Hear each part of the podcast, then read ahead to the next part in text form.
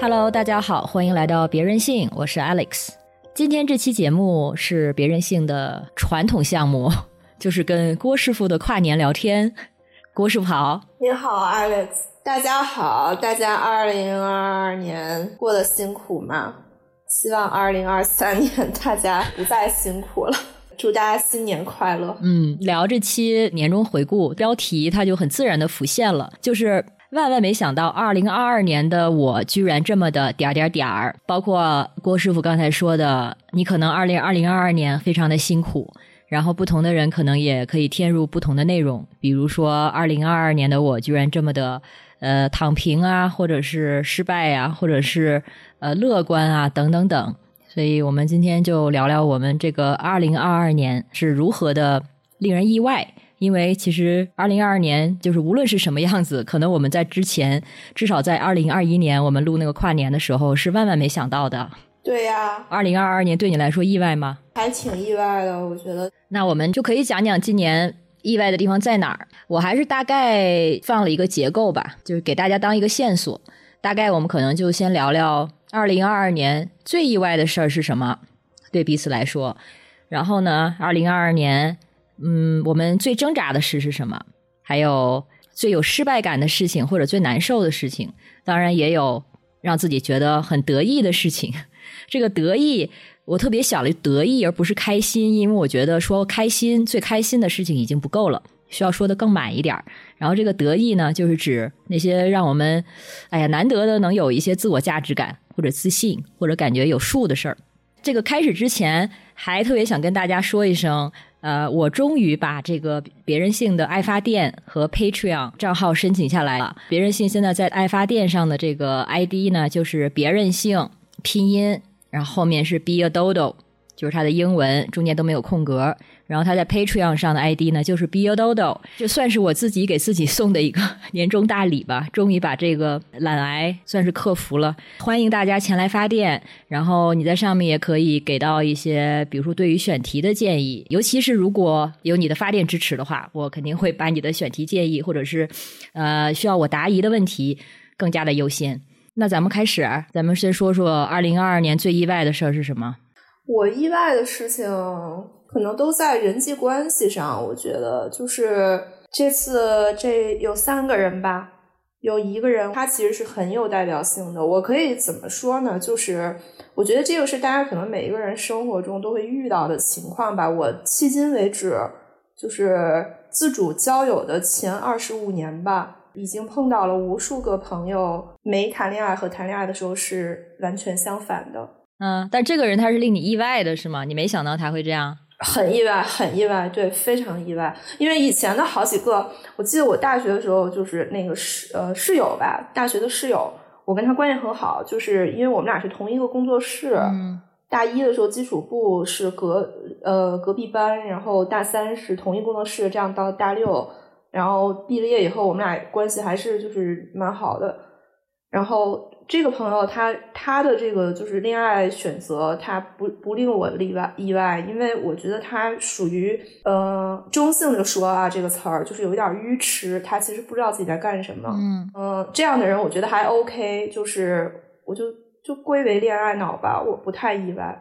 但是其实当时也不太舒服了。嗯，然后我现在说这个人，他为什么让我觉得有点意外呢？就是因为他其实平时是一个很聪明很。灵动的一个人，嗯，如果你要硬把人分三六九等的话，他说话一定是最聪明的那种人。嗯，但是这样子才是恋爱之后有反差呀，那不就是不一样了吗？我我不我不太理解，因为我觉得我恋爱之后的那个恋爱脑反应不是这个反应，嗯，是一种就是我会跟朋友一起骂老公，就是 当然老公是一种网络用词啊，网络用词，我会为了就是。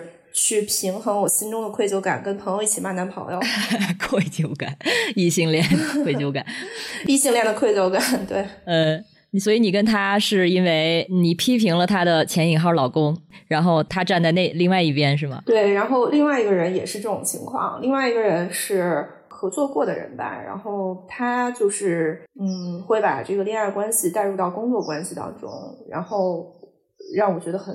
很不能理解为什么这怎么代入啊？是把工作给自己对象吗？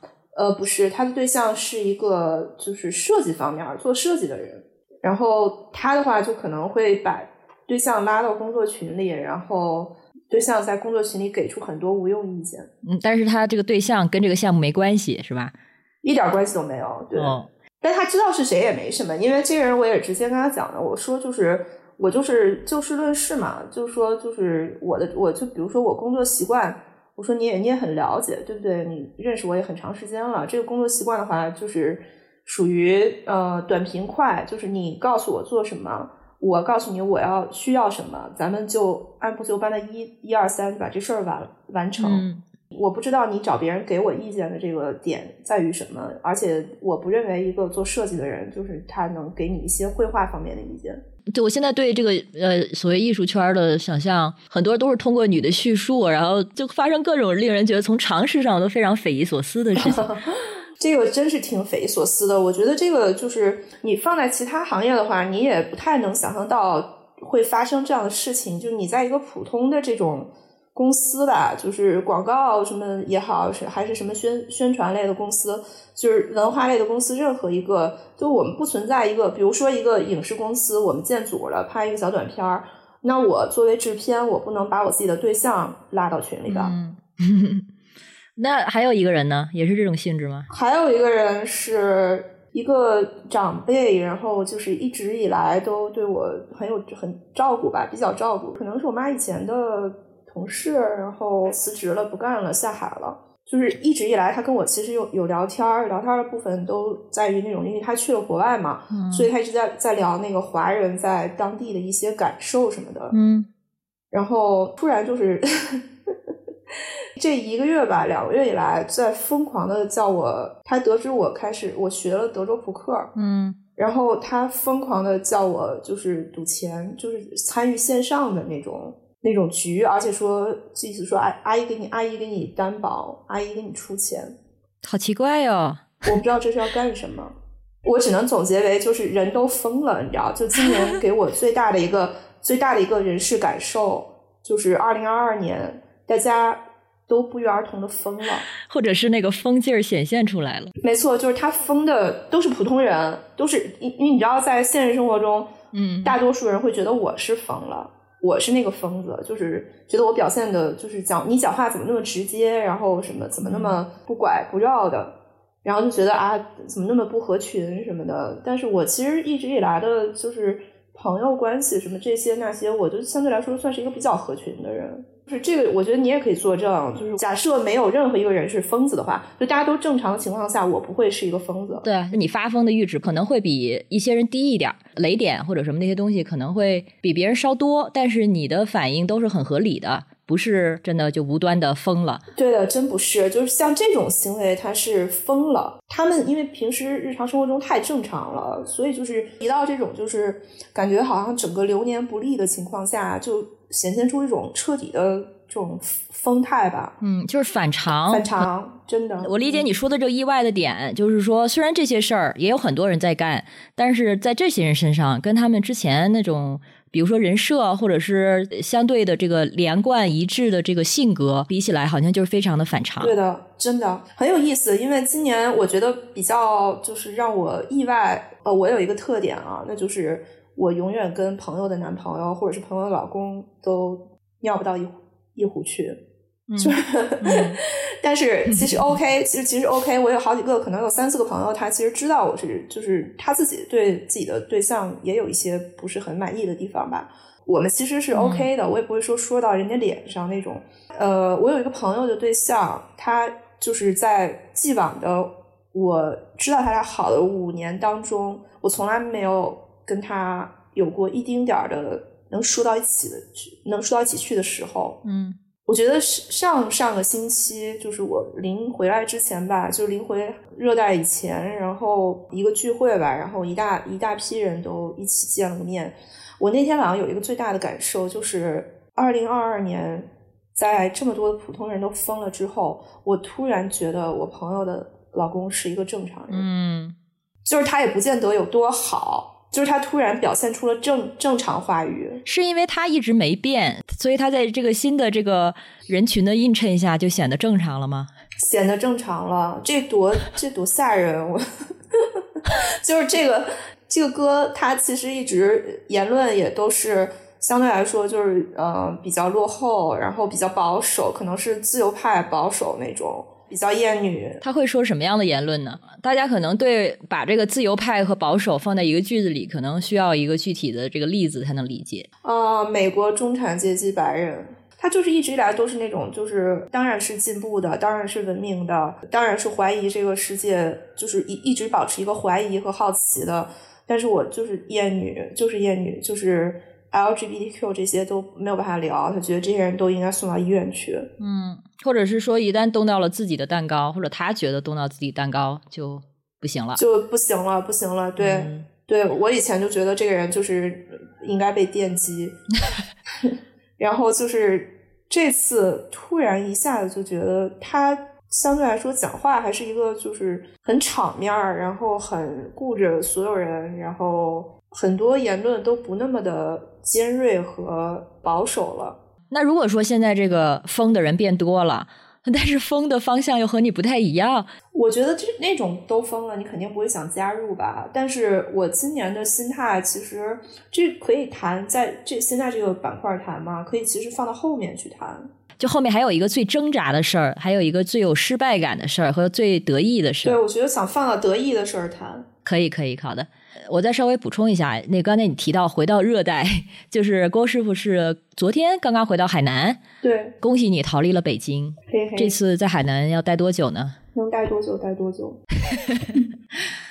我也是两周前顺利逃离了北京，虽然现在房子还在那儿，但是我应该再过两周回去北京就彻底退房了吧。然后就是把东西、家当什么的就都搬过来了。嗯，那我就顺便说我的吧。你说，我其实最意外的事儿也是这个居住地的这个变化。虽然之前也大概有这个期待会离开北京，然后可能尝试非城市的生活，但是这个进度是有点快的，进度条一下子就感觉那个压缩了。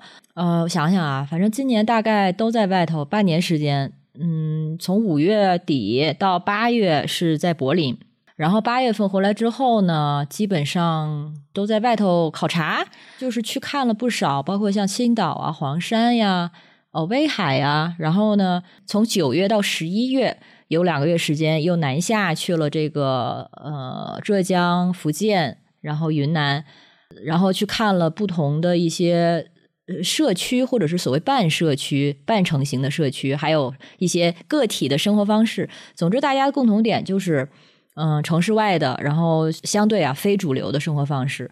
然后有一些人可能更彻底的在实践自给自足，有的人呢是这个，当然大部分人都是自由职业啊。然后有的人呢，可能还是保持着一定半城市，然后半乡村的经济方式吧。所以看了不同的模式之后，自己的确也就。心里有准儿了一点儿，而且你在这样的环境中去到不同的村子啊、社区啊，接触到不同的人，这个真的是线上没有办法替代的。呃，在这种接触中，你能真正的感觉到，就身体会有反应，就是觉得你是否属于这里，你是否愿意能够想象自己在这生活，你是否愿意在这生活，你是否愿意和这个人成为邻居、朋友，甚至家人等等等。所以到了十一月份，可能在云南也赚的差不多了之后。回了北京一趟，本来是想收拾的嘛，想收拾一下在北京这个，本来是待想待到春节以后，但是当时十一月底的时候，你也记得，就是北京，哎呀，就是从上海的那一条路，对，呃，接连发生了有一点这种接力性质的行动，反正这个冲击也挺大的，嗯，所以基本上回了北京不到两周就，就基本上决定滚了，然后经过这个考察，也觉得选中我现在这个来的这个村子，就是对这个村子的印象。也很不错，所以就直接就算是搬来住了吧。然后现在在这两个星期，但是现在是暂住一个房子，然后打算春节回来之后，可能就把一个朋友的房子接手下来，然后重新去做一些改造啊、改装啊等等。所以这个是有一点意外的，但是整个这个过程中间还有一些意外的细节吧。比如说在柏林的时候，两个多月遇到的人基本上都是说啊，你好不容易出来了，你还回去啊？你还回去干嘛？嗯，但是我其实嗯，就发现我在柏林是不得劲儿的，这一点也是挺意外的。因为柏林，你知道大家的这种心目中的自由之都等等等，我去了之后却发现，可能就是因为太舒服了吧，嗯，就觉得特别自嗨，然后又是一个那种特别白人主导的社会，嗯然后六月份到八月份，大家在国内也是处于某种水深火热吧，所以有了这种反差呢，嗯一方面我是觉得极为庆幸，至少我在生活中、日常的生活中能够找回一些应该有的那种，你称它为生活质量也好，还是乐趣啊、幸福感啊等等，就是能够正常的生活。嗯但另一方面，我就觉得我在这干嘛呢？我最后就是觉得，可能它就是个暑假，当然是个暑假也非常好了。但是既然是暑假的话，那它只是需要结束的。嗯我可能的确需要回到一个我有让我有那种战斗力的地方。嗯像在柏林，它虽然舒服，但是也恰恰是因为这样，让我觉得没有没有太多的阻力。但是我是一个可能恰恰是需要抵抗的人，我需要有一个阻力，然后才能产生那个动力去嗯产、去突围，去建立自己的意义呀、等等。然后我觉得当时我在柏林可以生活，但是我的生活的意义是什么呢？它对于对别人会有多大的影响呢？当然，你可以在那儿继续做女权，但是他那儿已经是一个嗯 就是女权首都啊，人均女权。然后嗯我就觉得很多事情，你知道已经没有那么强的压迫感了。当然，那边的可能上街的年轻人们不这么觉得，他们还会看喊口号等等。但是我、嗯我就是那种就越来越 cynical，我看着他们心里的嗯这个独白就是：你们懂什么是压迫吗？嗯 尤其是你知道那些典型的白人青年们，所以就跟他们完全没法共情。确实，所以决定还是回来了。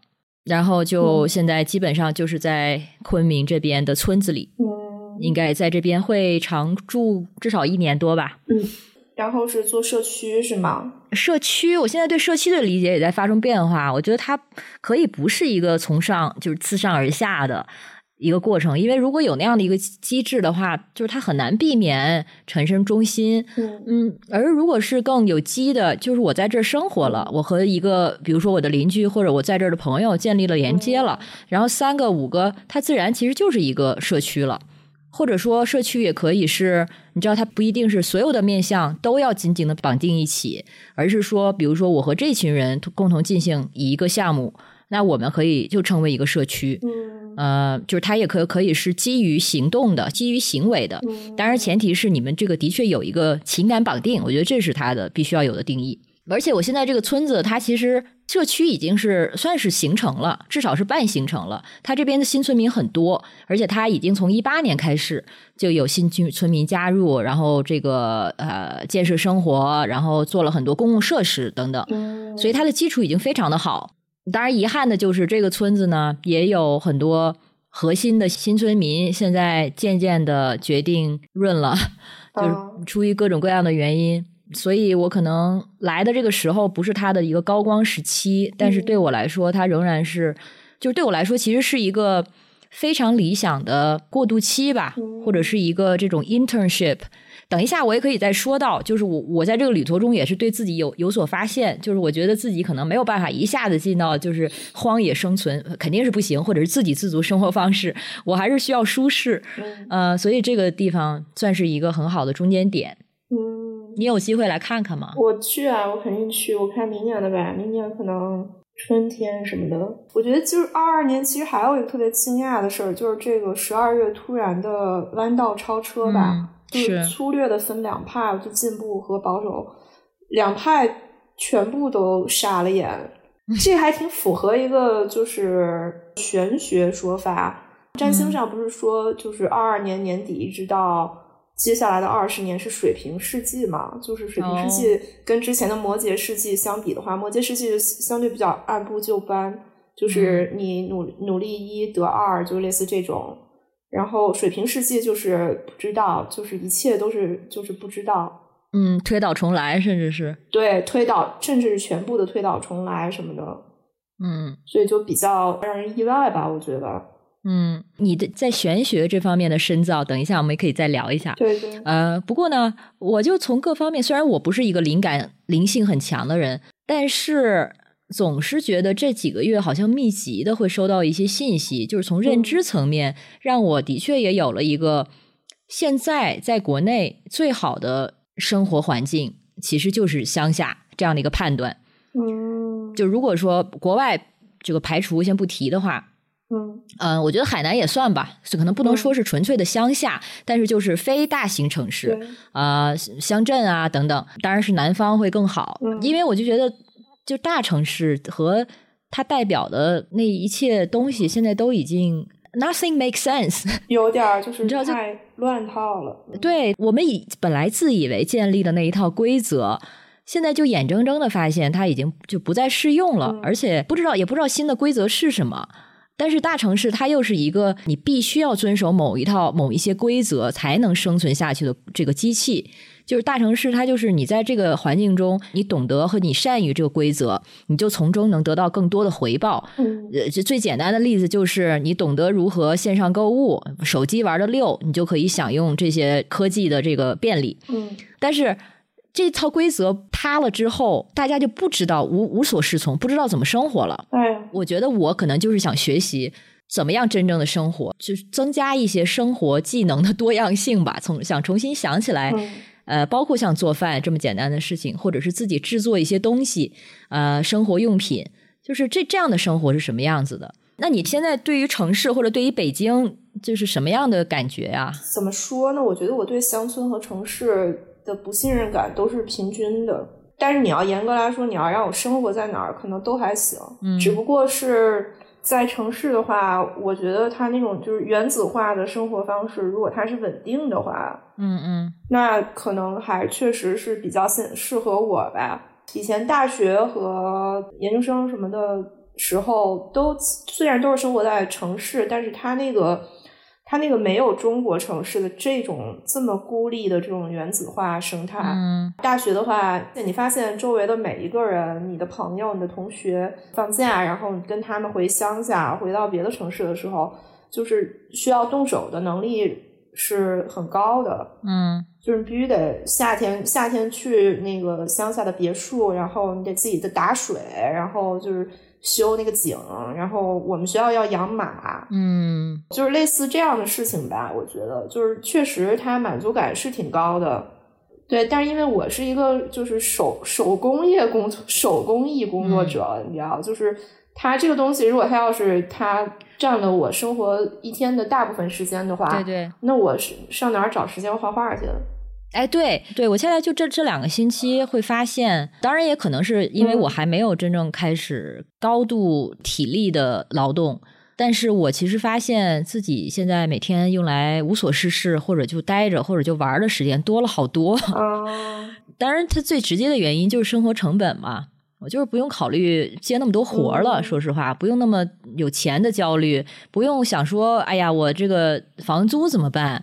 我现在可能包括我春节之后回来算了一下，就算是我第一年可能要装修这个房子，嗯或者是，而且我在这边这个房租是可能不是只交一年，但是把这些所有的钱都算上，我一年的经济压力其实也只有在北京的三分之一而已。嗯，也就是说，我劳动量是在之前的三分之一就够了，然后剩下的时间，剩下的三分之二你干嘛了？当然得拿出来进劳动、修房子，也想学学种地什么的。嗯但是至少还有三分之一的时间，就是嗯创作或者是玩儿。我可能就会考虑要三三分之四，就是全部的基本上全部的时间吧，都得拿来创作这种。对呀、而且那样的话，你是纯粹是自己想创作，或者是因为你自己内部的驱动或者自我要求，反正不是为了钱了。就之类的吧，但肯定希望还是能变现嘛。只是我确实也意识到，我对这个变现这件事儿需要付出的人际情感劳动，我现在有点儿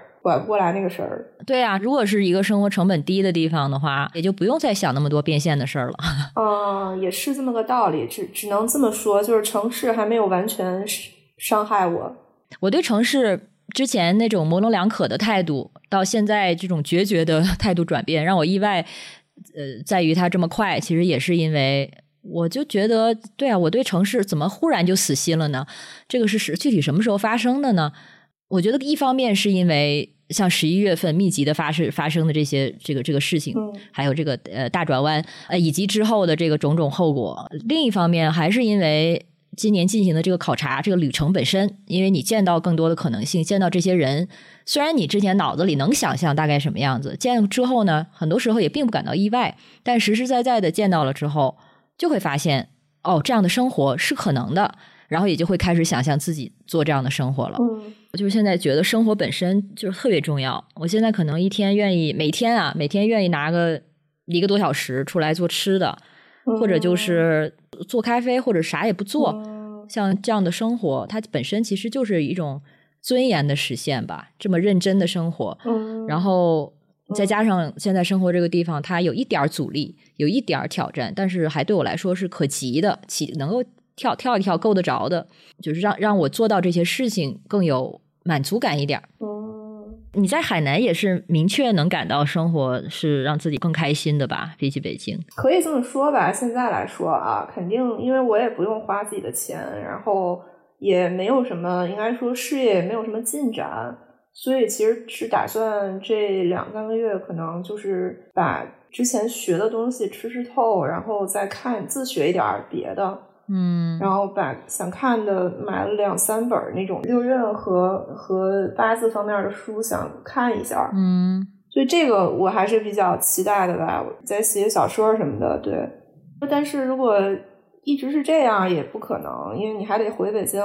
最大的驱动力还是得画画吧。嗯不管它能不能有展览，卖不卖得出去，就是先做好一定程度的准备呗。嗯就是就算是以后要申请，就比如说我现在申请的呃纽约的驻留，如果他要是能能拿到手的话，其实他申请材料里面一大部分还是作品跟作品有关系的，对吧？嗯我觉得就是这个肯定不能说完全的放下。嗯然后我觉得我的话，呃，对于我生活，我这个人生活在哪儿，其实要求就是两条，一个是当然生活成本别太高啊，嗯就是太高也受不了。再有一个就是人群，我认同的人群都在这个地方吧。啊就目前来说，我可能对留在北京的原因有一部分是因为确实比较信任的朋友在北京，这样。嗯让我来海南的话，那我比较信任的人就是我爸妈，然后他们春天也就就回内地了。嗯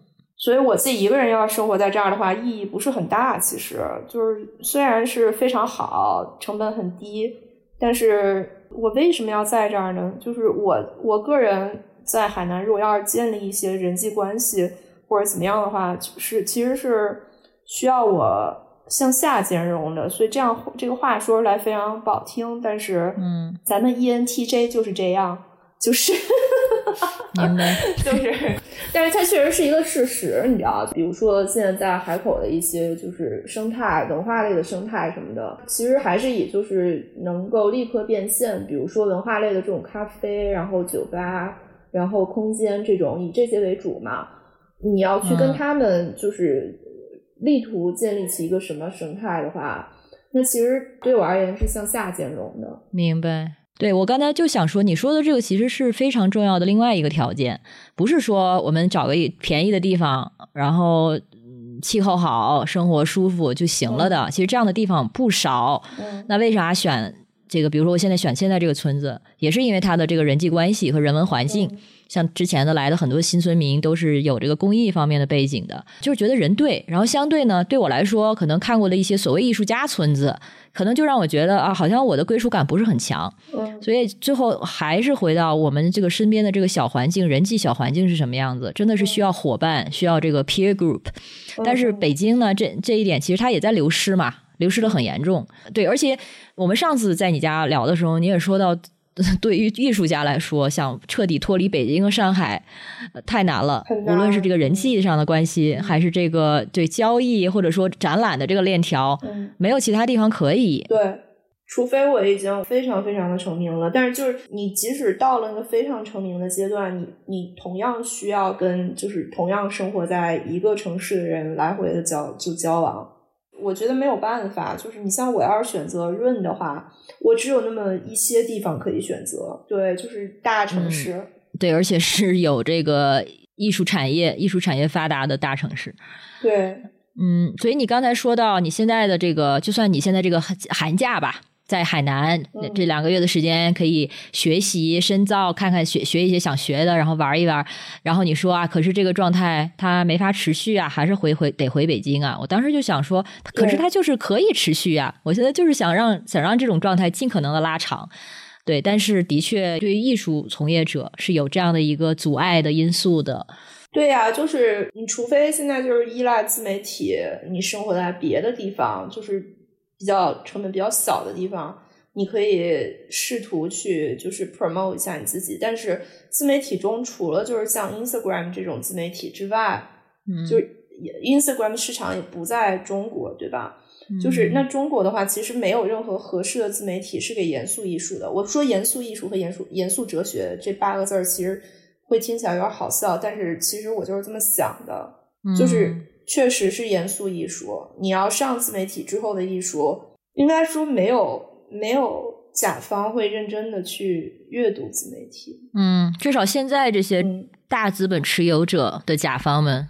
还是依赖这个传统的线下吧，对，传传统线下就是大家都会觉得线下要彼此定期见个面儿，然后你要去开幕，你露个脸，然后你要就是大家私下一对一的要约一下，这样才能那个。那我我要在其他太远的城市的话，我觉得约的可能性就不是很高。是的，是的，对，而且其实这个世界是没有那种就是所谓的你在家耕耘三十年，酒香不怕巷子深。三十年以后，突然有一个什么大画廊什么的，或者是策展人之类的当你的伯乐了，人凭什么呀？嗯，所以艺术界反倒是最需要 hustle 的行业，必须得 hustle。所以这个是可以很困扰你，也可以就是我有时候也觉得这个状态，我其实挺 enjoy 的，就是可能是心情好的时候，或者是觉得我可以社交回血的时候。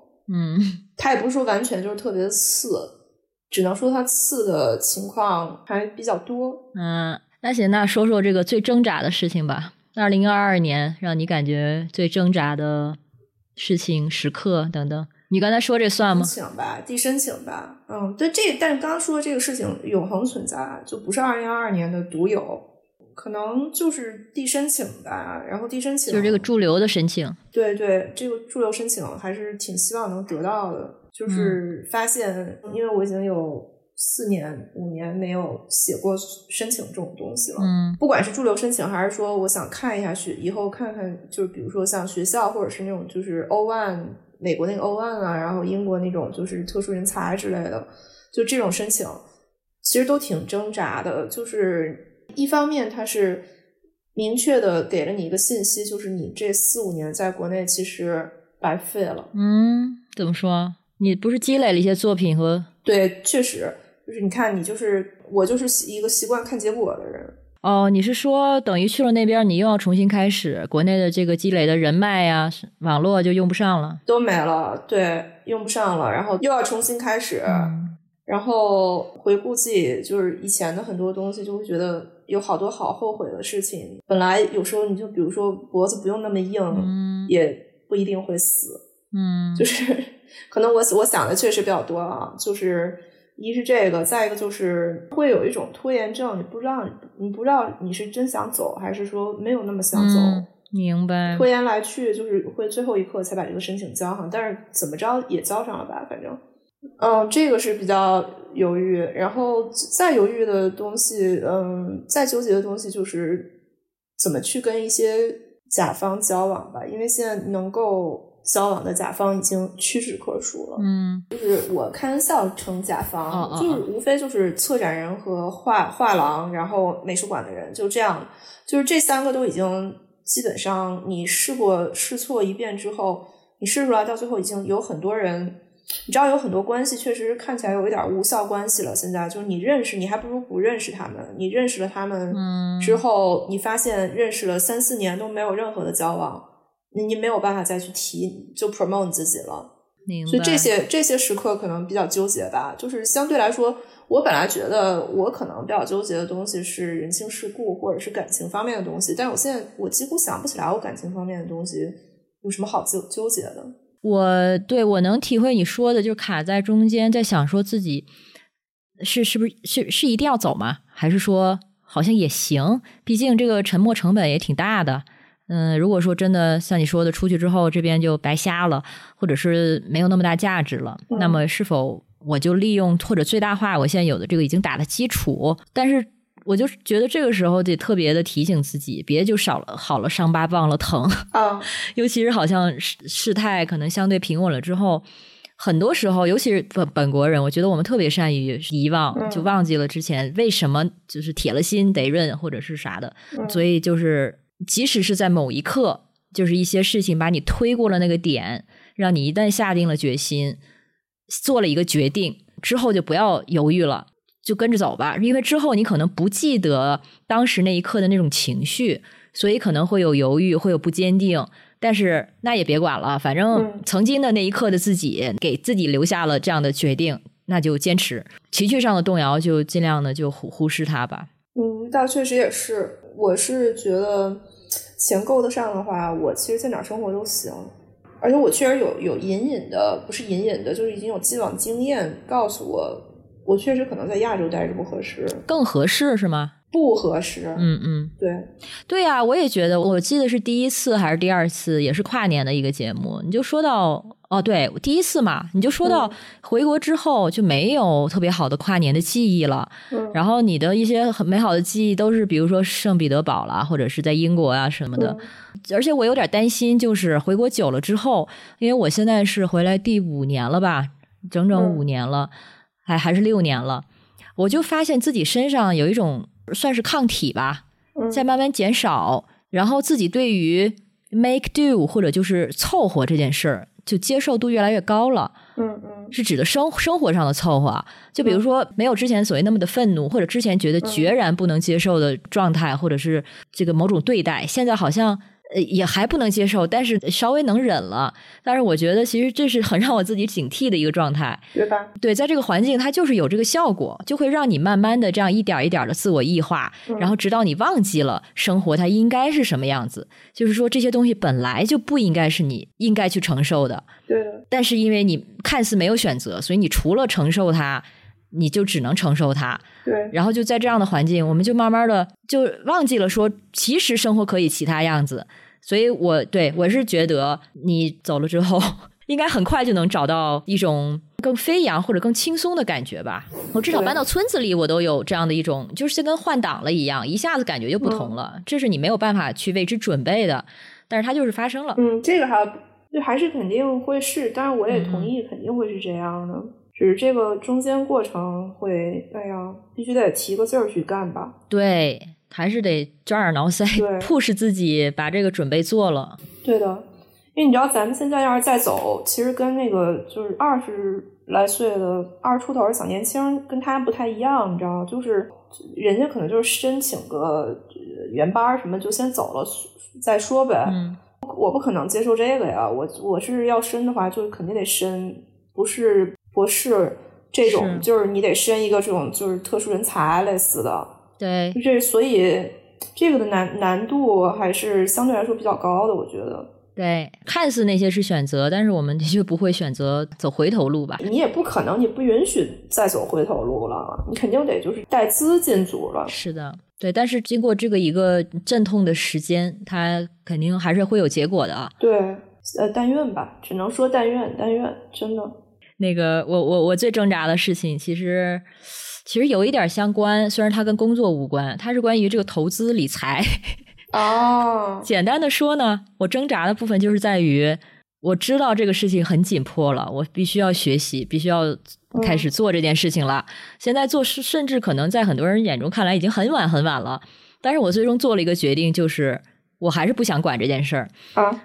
这也是在柏林期间 发生的。你听我讲我这个逻辑啊，也不是完全不管，就是在柏林，反正一个已经出国的一个前辈建议我说，你可以尝试，比如说 ETF，它不是炒股，但是呢，它是也是一种投资的方式吧，啊，相对可能呃风险更低呀等等。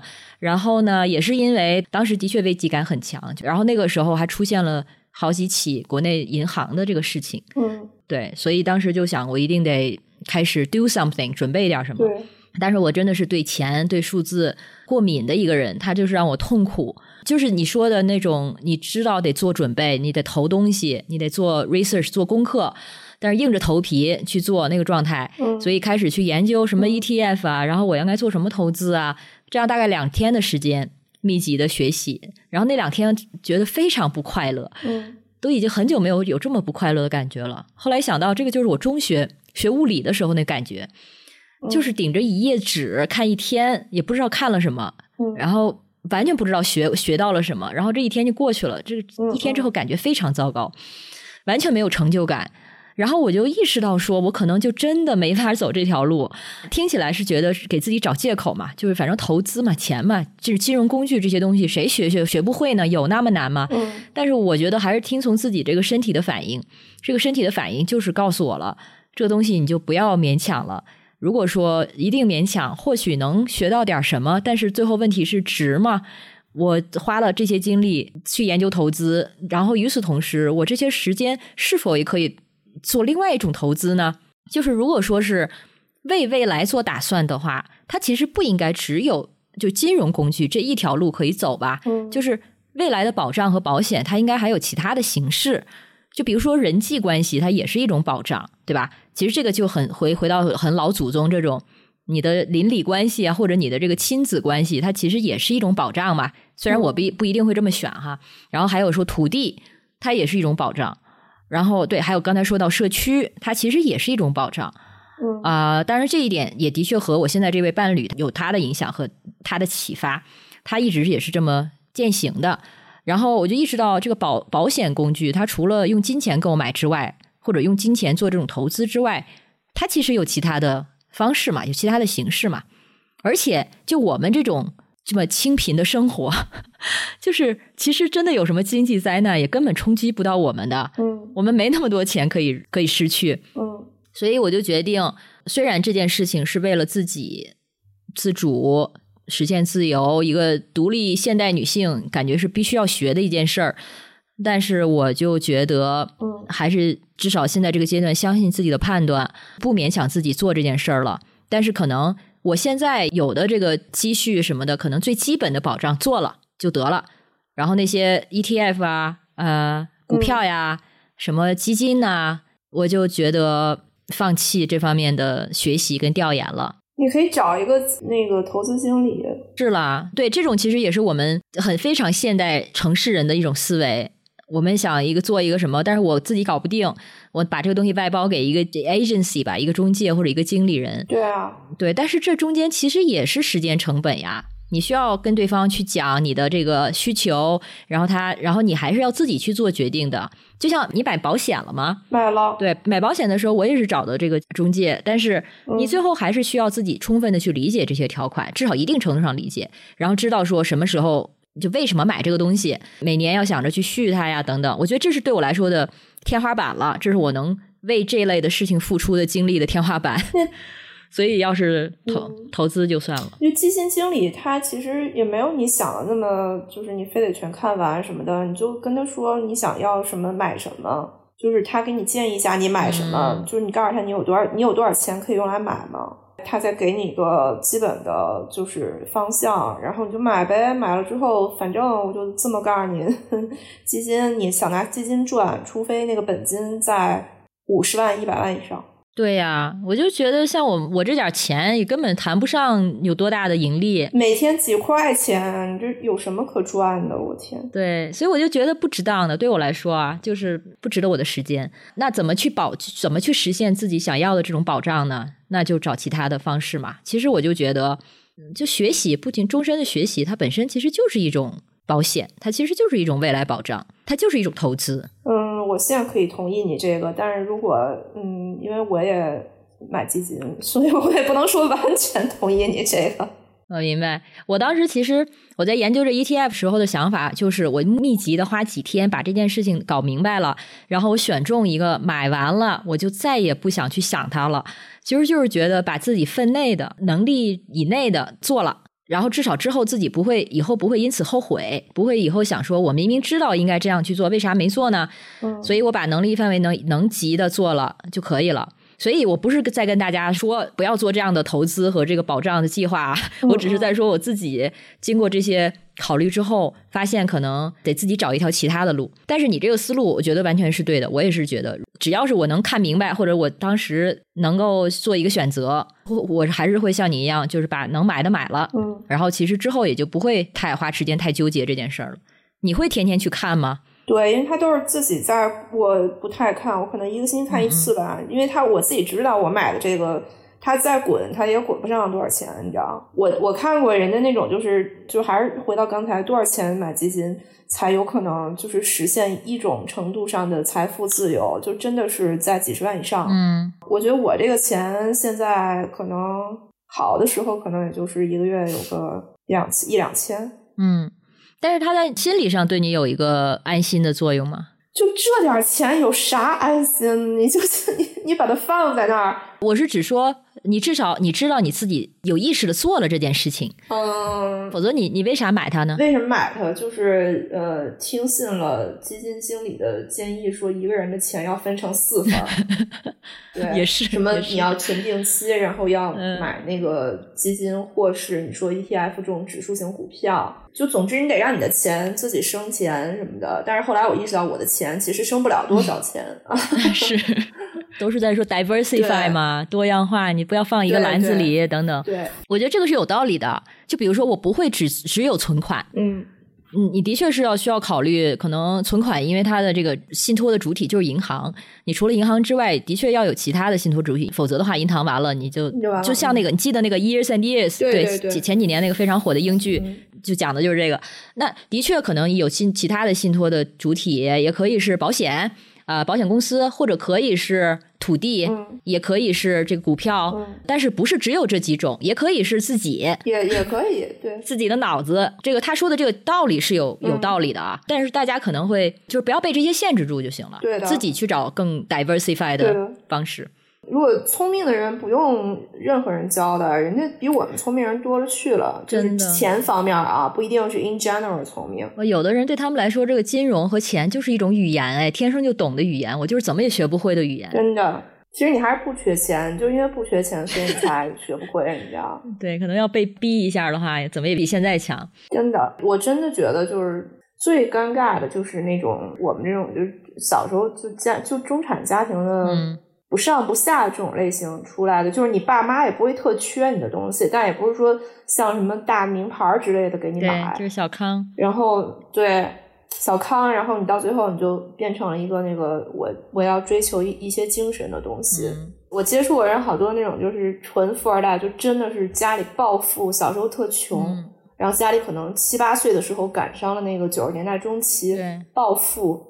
完以后，家长就是有一种那个贫穷心态，之后就一直给他灌输，你得挣钱什么的，就是钱一定要生钱，这个就就真不一样。对，而且就算是那种老钱家庭，他们也也非常懂用钱生钱。对你分家里几个孩子吧，你家里要是有三个孩子，那排名第二的孩子可能就跟我们差不多。再强调一下，大家有这个理财投资的这个思维是绝对是好的，但是真的。不不必说已有的，比如说理财经理啊，他们因为他们毕竟是在他们那个行业，他们只是用这个已有的金融工具去帮你实现这件事情啊。但是不止于此，比如说我知道这些金融工具，这个世界它是有合理性和必要性的。但比如说，我就觉得它会稀释掉一些我可以用来，比如说研习我更关心的一些领域的时间和精力。然后这个东西就跟化妆一样。哦，说到这个。可能说跑一点，我前两天看了那个塔尔，嗯，看着一半，我就忽然冒出一个想法，就是说，为啥这么多的这个走到巅峰的行业巅峰的，然后所谓跻身男人之列的女学者，很多都是拉拉啊？这个说出来不太正确啊，但是它真的其实是有原因的，因为我们经历每个人经历时间是一样的，而因为他就是不需要花费那么多的精力和时间在回应男性的目光，或者是花费。劳动和精力在这个异性恋关系上面，所以他的精力分配和投注就是不一样。他如果想的话，花在知识方面的精力和时间就是可以更多。嗯，因为他们对男人怎么看他，或者这个世界外界世界怎么看他，这个男权的目光是什么样的，就是可以选择不在乎。嗯。就像我开始小时候学化妆的时候，我意识到说这个东西有多花时间。你首先你得先看，去看 YouTube，然后去学，然后去开始调研，去买什么样的化妆品。一支眉笔就要比各种，然后你要在自己脸上试错，然后试多少次，然后最后可能才有一个所谓稳定的风格。然后有了新的这个这个妆法之后，又要去学习。其实这些不就是时间跟精力嘛？然后如果我们的时间更多的发在这个上面的话，那我们去用来学习或者提升，这个时间就是变少啊。然后久而久之的话。这个会显现出来的，显现在我们就是所谓的知识储备，或者是专精方向，或者是专业度上。久而久之，这些积累都会看得到差距的。嗯，所以这么说的话，终身学习做这种投资，其实也是更合理的嘛。然后呢，这种金融工具，我觉得金融工具这个世界，如果说我没，我觉得自己没那个脑子的话，对我来说，这个世界它就是诱惑和干扰和虚假的信息太多了。嗯，想赚钱的这种 greed 或者这种欲望，太容易让让我们被这些虚假的东西卷进去，然后或者是可能因为股票的涨停，然后半夜什么掉头发呀这种，我觉得这个代价在我的这个。天平或者在我这个方程式里面是算不平的，我觉得它的代价可能更更高。嗯，我可以同意一部分，或者说前年前年以前的我是完全同意你的。有精力有脑子的话，我觉得还是应该让钱跑起来。这样是的，是的。而且我也并不是什么准备都没做的，就是我只是决定这个股票啊、基金啊这些东西不适合我。但是至少我可以选择一个利率高的存款嘛，这种事情总是大家自己可以做的吧？对，这就是这也是我做的，但是我觉得这也没他们什么用，真的。也有可能咱就确实命里没这个偏财的命。嗯，我我很清楚我没有。我有朋友在孙孙雨辰的公司，你知道孙雨辰是谁吗？不知道。火啊！你快去查一下孙雨辰。查一查。对，孙雨辰，孙雨辰不是一个中国的恶人，他是一个地球的宇宙的恶人。你知道孙雨辰现在状态是已经美国限制入境，然后中国也不能入境。他现在可能在一个什么小岛上，但是他的公司依然就是 running，他就是每一段每一件事情都在攫取这个地球上所有的钱。马斯克跟他站一块儿，我感觉马斯克都不如他。嗯，我明白你的意思了。我之前有一个蛮喜欢的一个。演员、诗人，他做做做活动的时候就说了一句话，就说 "I fucking hate rich people"，就是说我恨有钱人。这个话从字面意义上听起来就太决断了嘛。但是我现在越来越认同这句话了。我真的觉得，如果你知道富到流油、富到一定程度的人，那他这个绝对是站在世界上其他的人和这个世界的代价之上的。对，而且他绝对不会想到我是要拿这个钱，我干点什么好事儿，没这个可能性。就是因为他得爱钱，他得足够爱钱，他才能那么有钱。渴望吧，极度的渴望。没错，没有这个欲望就没有这个驱动。嗯，但如果一个人他的驱动就是赚更多的钱的话，这怎么能是好的呢？而且他又加上他有因为。钱又得到了足够的权利，足够的 power，所以就是很很糟糕的一个组合。哎呀，但是我还是我还是想赚点儿。我因为我有一个爱好，我刚才聊天就在看那个，我不知道你看不看那个法院的法拍，法院拍卖，阿里法拍，你可以看一下，就是过过眼瘾啊，过过眼瘾。然后拍卖经常就是每天都拍各种各样的东西，我就是很喜欢那个字画嘛，字画和那个。翡翠还有彩彩色的宝石、财宝，就是上次看有人拍卖的时候，我就是眼睁睁的看着这个人不知道谁，然后把那种就是起拍价可能六千六百六十六，然后你要进这个拍卖就得花三百块钱，然后每次上每次涨涨一千五这种，有一个人就花了可能接近十万就拍走了。然后每一个都是十几万、十几万，就拍六个。嗯，那你这不看了更生气吗？挺挺羡慕的。我觉得生气还好，没那么生气。就是啊，你知道，你也拍，你也拍不起，但是挺羡慕的，因为我是喜欢那个宝石，是从那种就是你知道，就是从小到大那种历史阅读里边，嗯，以一个时候的断代史，比如讲之前讲那个路易十四、路易十六，就是讲他那个路易十四那个杜白利夫人。讲路路易十六那个玛丽安托瓦内特什么的，他都会讲他们的那个，因为他们这些人而有名的一些宝石首饰。嗯，就小时候就很喜欢，就很啊，要不你也弄个该发电吧，让粉丝给你发电。哦，可以这样吗？不知道呀，我感觉这个就是会走偏啊。人家愿意支持你。我昨天刚把爱发电弄起来，然后发了个微博。当然，我是其实真的没有期待。而且我昨天又没有上节目啥的，我真的对这个大家来发电没有任何期待。但是我当时看到有三位发电人，然后有四十五块钱的收入，哎，我想说，哎，真的是大家会白给你钱吗？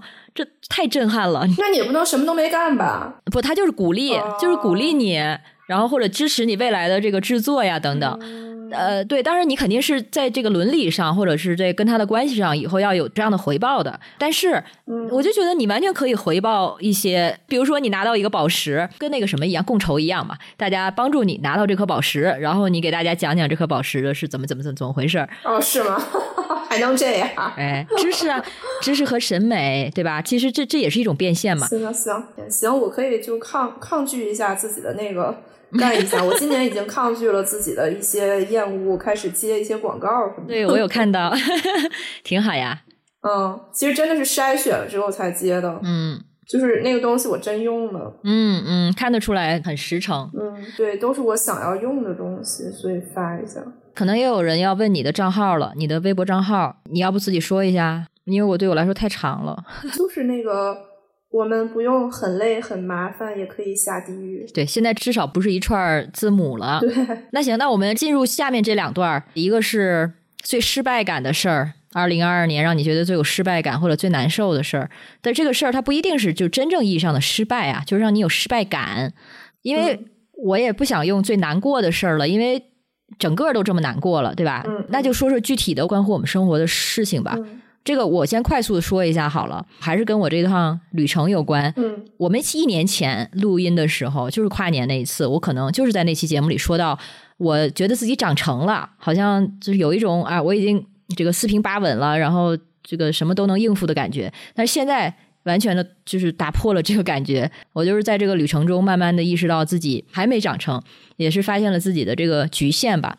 嗯，尤其是跟这个农村生活跟自然的关系这一点上，就比如说，呃，就我现在这个生活这个村子，我来考察的时候，来玩的时候，第一天晚上是住住在山上，山上的一个农场，然后朋友就是免费让我们住的。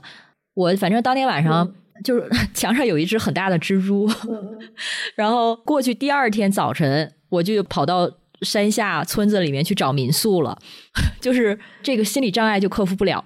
其实一个很简单的例子啊，类似的还有很多，但是我就会因此会非常的就 自我嫌弃，就觉得这么娇贵吗？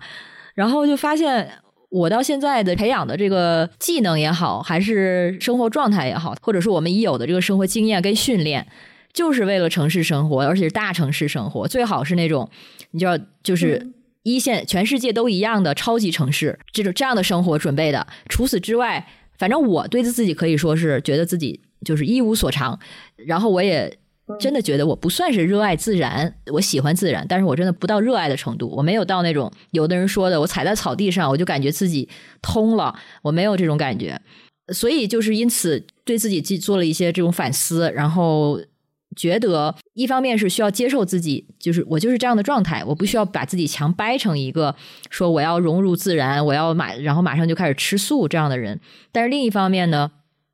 还是回头一开始说的，就是需要，嗯，意识到自己需要去打造一种更多元的生活样态吧。有机会的话，可能我还是可以在城市里生活，但是这不能代表着我换了这个环境之外就不行了。哦，还有就是关于这个个人的边界，的确需要重新重塑一套对人情连接的。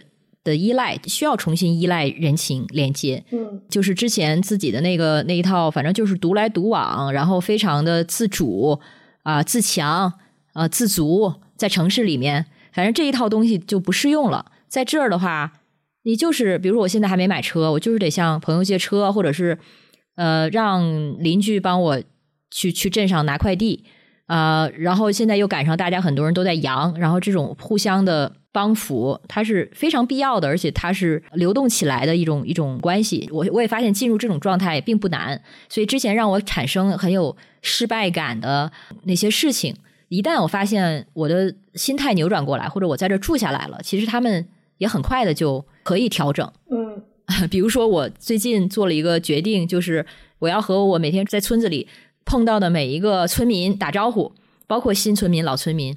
因为这边是一个呃彝族的村子，就即使有的时候老村民 那个大爷大妈娘娘们，他们就一脸懵逼的看着你，甚至有敌意的看着你。在我说了你好之后，呃，但是经常大部分时候，对方虽然愣了一下，但是会很快就会回报给你一个和善的反应。虽然他会说一些 我听不懂的话。咱 Alex 真的一贯都是一个相对社会化。比较高和比较平稳的人哈。不对，我觉得相对来说我应该算吧。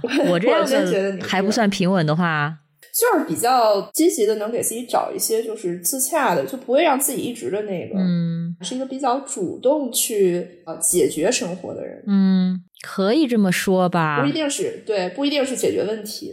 对，你不是这样吗？我有时候真不是。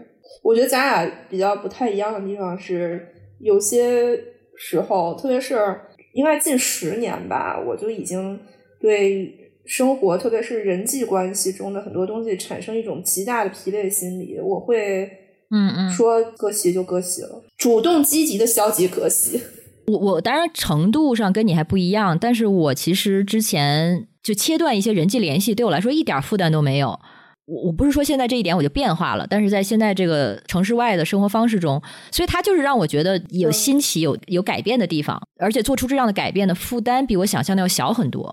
所以就是神奇之处就在于，一旦到了这个环境中，可以不用那样，你才能切身的啊做出这些转变。这些是靠来之前靠想什么的都没法想象的。嗯，那比较神奇。也有可能，我我刚说那个就是城市带来的一些绝对的疲惫吧。嗯，你说说你的那个。我觉得今年有一个关于就是人生中最好的朋友去世了，这个去世给我的打击还是蛮大的吧。就是当然，首先我有点接受不了他去世，再一个就是因为他去世之前，去年有。差不多半年的时间都已经不干，就是辞职了，就在家里休养。嗯，然后他妈说他又又就是做手术什么的。我我就那半年，而我朋友比较有自尊，就不想让人去看他。然后我就真没去。今年一年的整个这个，嗯，有一些比较就是比较阵痛的感觉吧。嗯，这个朋友还是在我人生，就是在我的这个人的人生当中。就扮演了一个非常重要的角色，他等于一个全方位的圣母，就是中性啊，中性或者是宝义的圣母，她就是一个 Holy Mother。所以我觉得这样的人就是很莫名其妙的，就是去世了，我有点不太能接受。嗯嗯。再一个就是，嗯，就是你要面对人际关系中朋友突然变成鬼了。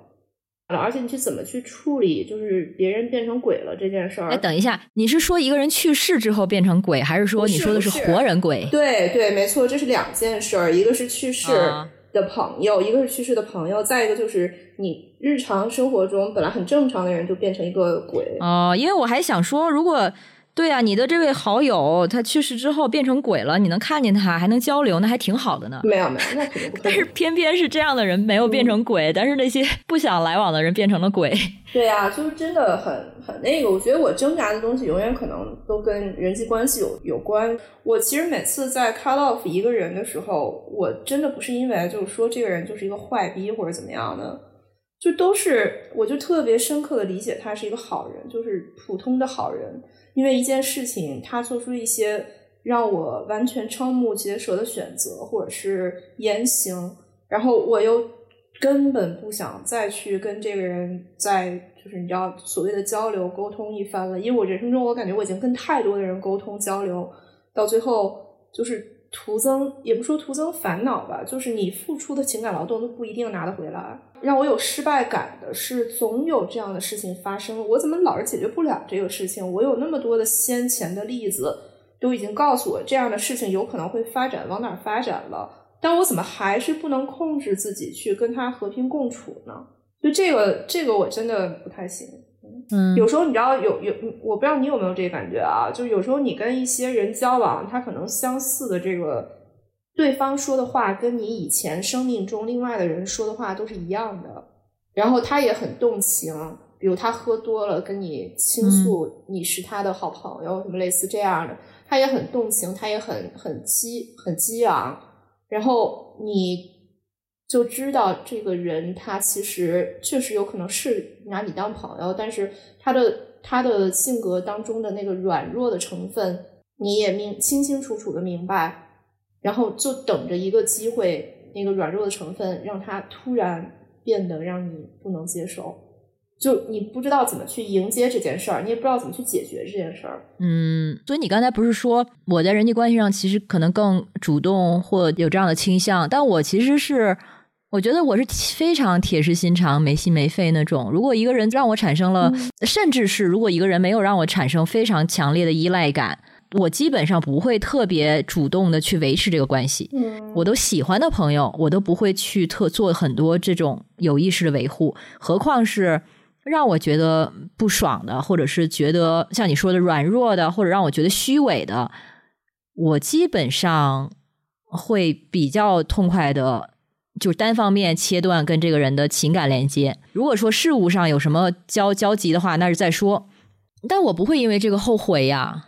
后我不是后悔，我会觉得有点失败感。我觉得其实就是人积极的话是应该去，就是跟对方好好沟通一下什么的。哦，但我确实我确实很累，我真的觉得我我不想沟通，我觉得非常的累。是这样的，这是一种工作。嗯，对，最后说说这个最得意的事情吧。好想听一下你刚才想说的是啥？我就今年就是学会六壬嘛，六壬是一种道家算命的。的一种一种方法，对一种术数的一种方法。嗯然后我觉得，当然玄学肯定没有，不是说真的很玄啊，就很多东西确实是可以佐证我自己对人的一些呃清清晰的判断，一点都不模糊。但是如果你要在日常生活中，你把这个清晰的判断跟别人讲讲出来的话，没有这种术数类的东西佐证，如果没有玄学的话，别人就会觉得你你好武断。哦，所以现在是反倒你有了一些工具的佐证。对佐证，我觉得这个还挺好的，就是可能还是我还挺有兴趣往下接着看的。嗯，就是会让自己觉得，嗯，那种对世界的清晰感，不是代表我就以后可以 conquer 这个世界，或者是能成功一些什么事情，就是嗯，不错，确实是清晰的，跟我想的一样。嗯就即使是你无能为力的东西啊，我刚刚说的那种，就是让我比较无能为力的人际关系上的东西，我就知道，我其实也知道他是为什么这样，就是不会很痛苦，只能说觉得很无力吧。就是你清晰的知道自己确实完不成，然后对方为什么变成现在这样，然后你们俩也可能就是注定走走不到一起去。嗯这个确实有点遗憾，比较伤心。但是比起以前的那种模糊的愤怒，就这一年可能没有什么愤怒。嗯，帮你接受了。对，嗯，对，愤愤怒往往的是源自我们不甘心嘛，想还是想改变这个关系或者改变对方。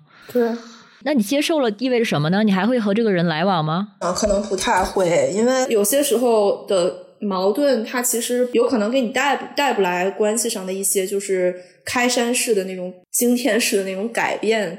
它有可能只是在耗你，就是嗯真的就是只是因为对方他如果就是潜只有潜意识能意识到这个矛盾的原因的话，表层意识他没有意识到这个人其实他是在某种程度的这种悔恨、愤怒和对你的就是娇嗔当中，就是你想说你怎么不理解我？为什么你不是我朋，友吗？是呀。那如果要这个情况的话，对这个情况其实是一个撒娇的情况嘛，只不过是用愤怒包着的撒娇。嗯然后我我需要做的可能就确确实实是是得接受他，就是而且是要安慰他的接受他，我要道歉并且安慰的接受他，可能我真的做不到这个。对玄学这件事儿，我上次跟郭师傅聊过一下，他还挺有这个灵性或者天赋的。你现在接活儿吗？接啊你，但是我现在不能是现暂时不能收钱。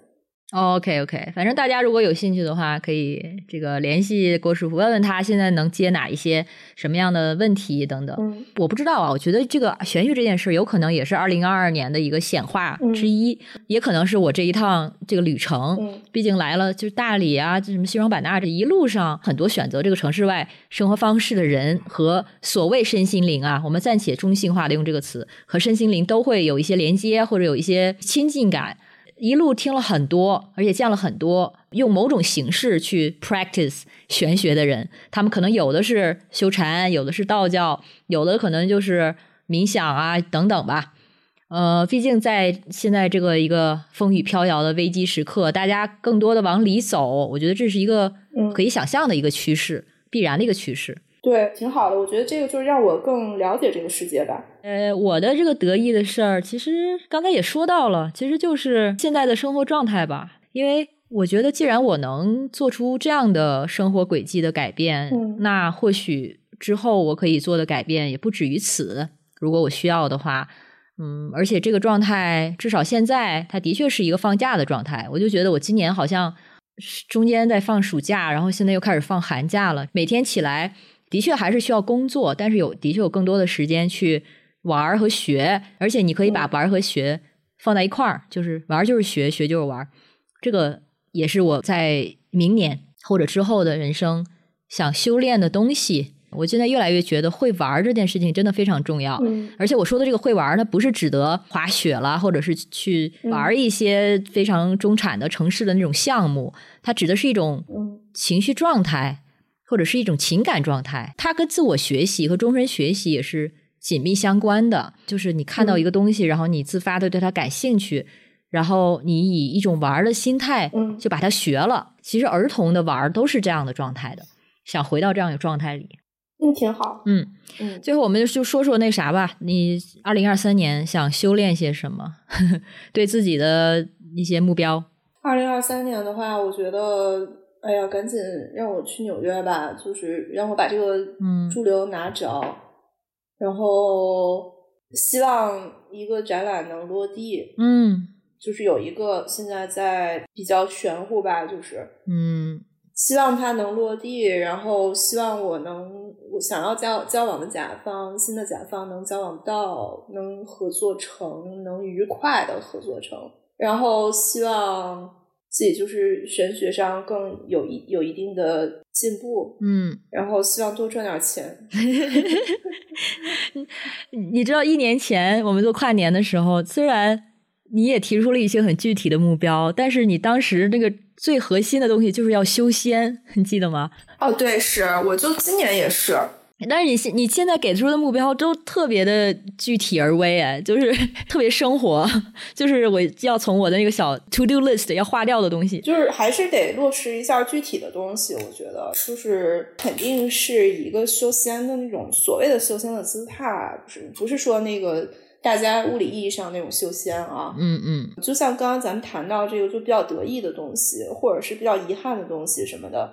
我希望自己呃新一年能把这个把某一个心态去掉，就是刚刚说的那种对朋友的转变的惊讶。我我希望自己不要再有这个惊讶的状态了，嗯，而且希望自己就是少感动，尽量的，因为今年我其实感情问题不太适合公开讲，嗯，然后我就是一个特别容易别人。温柔一点儿，然后和缓一点儿什么的，我就觉得哎呀，真不错。什么？我觉得这人真不错。咱们现在女孩儿又都是，就是大多数女孩儿又属于那种特别容易感感动直男的温柔，其他的东西都打动不了现在了。就现在最感动的就是温柔，特别温柔的上来跟你说我支持女权，支持什么这那，你知道？就你都觉得哇不错，你知道可以聊可以聊，但真不是这样的。嗯，我怎么觉得我们的标准怎么反倒越来越来越低了呢？反倒是越来越低了，因为你不好意思再有什么其他的这个要求了，没有期待了，就是没有期待了。然后我觉得自己还是最好少感动一点吧，就清清醒一点，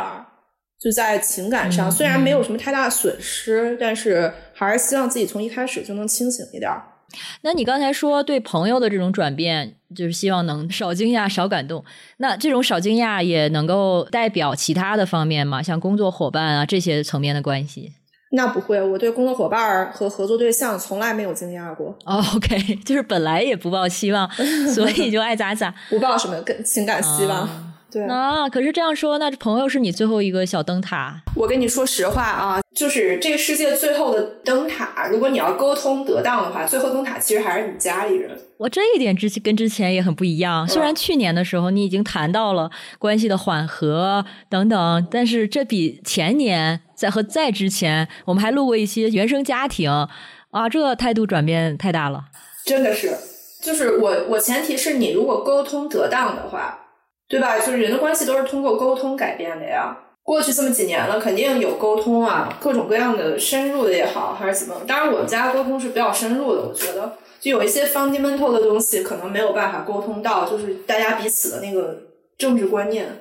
但是今年也有很大的改变，因为今年哈，我算了不说了。但是你的意思是说，同样是这么努力的沟通，但是可能在朋友上回报没有，其实没有家人没有那么大，没有家人那么大。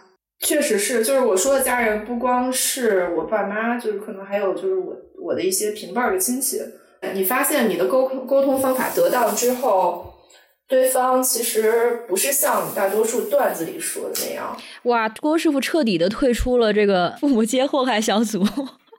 我今年比较深刻的能意识到一件事儿，就是父母，你觉得他就是当你无助的时候、很祸害的时候，他其实只是非常软弱的普通人，是这样子。就是你让我再回去一遍，我可能还是要加入那个小组，还是要跟我妈就是冷战十年，然后但是今天的结果也还是会发生，所以才特别的来之不易啊。对，还蛮来来之不易的，我觉得真的就是。嗯，特别就是有一件事儿，你比如说我跟朋友，就是刚才我说到的一个朋友吧，你看我跟他，我我没有跟他沟通啊，就是我第一时间就划柜了，就因为我想这些事儿赶紧结束，我好把他在心中 cut off 掉。但是我就是算就算是跟他就是交流沟通到最后，他会因为感动而给我打一万块钱吗？太实在了吧！这个就是真实发生的事情。如果你就是完全把他那个比较好的一面诱导出来之后，他自己也觉得有一定的存在感和满足感，他就给你打钱。对呀，双赢，这双赢了，对哈。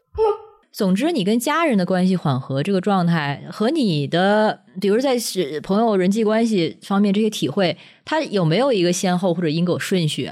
不能说是一个因果顺序，是有先后的。你像我小时候，因为一些别的，就是一些童年阴影的东西，然后跟我妈、跟我们家人可能有一个十年左右的冷战吧。就是曾经属于那种，就是比如说，因为不是挺早的时候就出国了嘛，然后。我又怪他们把我那么早扔出去，然后有那种就是三年不回家，然后一年之内一个电话都不打，嗯，就是类似这种情况吧。然后在家天天吵架，然后吵到就是各种我砸桌子，我爹砸凳子，就类似这种情况，还把我爸气进医院过。然后我就各种因为这种事儿，就是进行很多自我伤害行为，就是因为这样，所以才转头了疯狂的去谈恋爱，然后去找朋友去社交。然后恋爱到最后，今天终于可以说，可能我确实不会经营恋爱，都分了嘛，对吧？确实不会经营恋爱，然后本身的恋爱观也有一定程度的畸形，然后找的人也都就是所托非良人吧，只能是这么说啊。就是当然这样说说出来是不太好听，但是确实没有，确实没有什么，就是两两边都很 happy ending 和平分手，或者是就。就是就是一直在一起，没有这样的。然后朋友的话有很多的好朋友，但是到今天的话，就是我还比较确定的一件事，就是我这个人可能在任何一个地方都能交很多的朋友。嗯，就是一个交朋友的性格，就本身就爱玩爱闹的。嗯，但是朋友呢，我又对朋友就是在中间有段时间，因为你没有家人可靠的时候，你就觉得你非要依靠朋友一下不可。然后就对，可能朋友就是要么他觉得压力过大，要么我觉得就是欲求不满，所得不满。嗯，当然这个档口正好就碰到了。我觉得我爸妈自从就是退休之后，他们两个人整个的那个心境都会比较轻松。嗯，对，特别是明显的就是来南方呃养老之后，就会觉得整个人都跟在北方的那个就回忆中的爸妈不是一个人了，感觉。嗯，所以就是。就是慢慢的就发现这个就好像有有突破口啊，然后就可以聊天嘛。嗯，再加上就是呃，他们可能也愿意交流。是。真不错，对我刚才也说到嘛，这个生活状态的变化对人的这个重塑，它其实真的作用很大，而且它可能不是重塑，它只是让你能够做一个其实是你可能更自在、更舒服的样子了。真的是这样的。虽然说你说今年展览也是各种阻碍，还是做了几个展览的嘛，但是你说工作上就是艺术成就上好像。低于自己的期待，但是就仍然感觉你比前几年要松弛好多。虽然去年啊好像已经有这个迹象了，对对对对，前年那尤其不松弛，我觉得。我其实今年就是展览的话，提到展览的话，就是现在还可以打个广告，我们那个上海在花厅计划的那个《我想象天使》的展要延期到二月份了。这个是在美凯龙是吧？对，美凯龙艺术中心。嗯，然后在北京和上海都有。呃，对对对，然后北京的话，现在是二十七号，呃，哎，那就已经开幕了，已经开幕完了，就是一个群展，也也还也还不错，就是他们的那个艺术总监做策展人，嗯然后我们的那个的话，我我觉得就是想提一下，是因为那个展览，我就很感谢那个展览中的 everything everyone，你知道，嗯就是每一个参与者，特别是我策展人，我们俩基于这个展览的合作，就是应该说现在就是变成好朋友。嗯，nice。他是一个非常又很温柔，然后又很就是为他人着想，又很有文化、很有文化的一个男生。嗯总之就是我我们就变成了好朋友之后，上海的那个那边落地的那几个人，呃，不管是展厅的妹妹，还是上海那边的那个 manager，就是每一个人都是好人，都人都很好。嗯然后我我展览也展览整个制作的心情非常愉悦，虽然说就是很费劲，然后东西特别的多，嗯就是非常非常愉悦。我真觉得这种东西就是属于就是怎么说，就可遇不可求。是呀，听你讲其他的这个展览的经历，或者做一个作品的经历，没听到过评价这么高的。哦，这个真的好好，我真想说的，就是每次合作都是这样的情况。嗯，我因为我在郭师傅家稍微看到了一点他为这个这个展览做的准备，他是非常多媒体，有他自己做的声音，嗯还有装置，还有画。还有什么影像啊？反正大家有有机会一定要去看一下、北京和上海。然后这个主题叫啥来着？我想象天使，好嘞，那我这边我刚才也说了，我二零二三年就是想修炼 play 这件事儿。虽然这句话听起来好像有点自相矛盾，嗯，另外的话，其实就是堂堂正正和自自在在的生活，嗯，能同时做到这两点，我觉得已经相当不错了。嗯，而且如果要实现这种生活的话，对，就是那个 catch，就是说要实现这种生活，那你可能就是得，比如说不能够至少拘泥于一个大城市的这种主流生活，因为恰恰嗯就是大家常规定义中的好生活，比如说婚姻家庭啦，或者是什么积累财富啦等等，就是这种常规意义上的好生活。它恰恰可能是真正的好生活的阻碍，我现在就这么觉得。嗯你说主流生活快乐的话，完全没有问题。但是我们的确需要开发更多的生活样板吧，其实就是反卷了。嗯，从自己做起。确实，那就先预祝郭师傅新年快乐，预祝大家新年快乐。然后过个好年。今年在家过春节应该没有那么大负担了，对值得期待。对对对，耶！非常感谢郭师傅 陪我们跨年，感谢每次 Alex 都叫我。应该的。那行，那我们就明年见了。好嘞，还明年见，明年年底再见是吗？知道呀，你随时都可以来找我。可以啊，可以啊，好嘞，那先这样，挂了，拜拜。拜拜。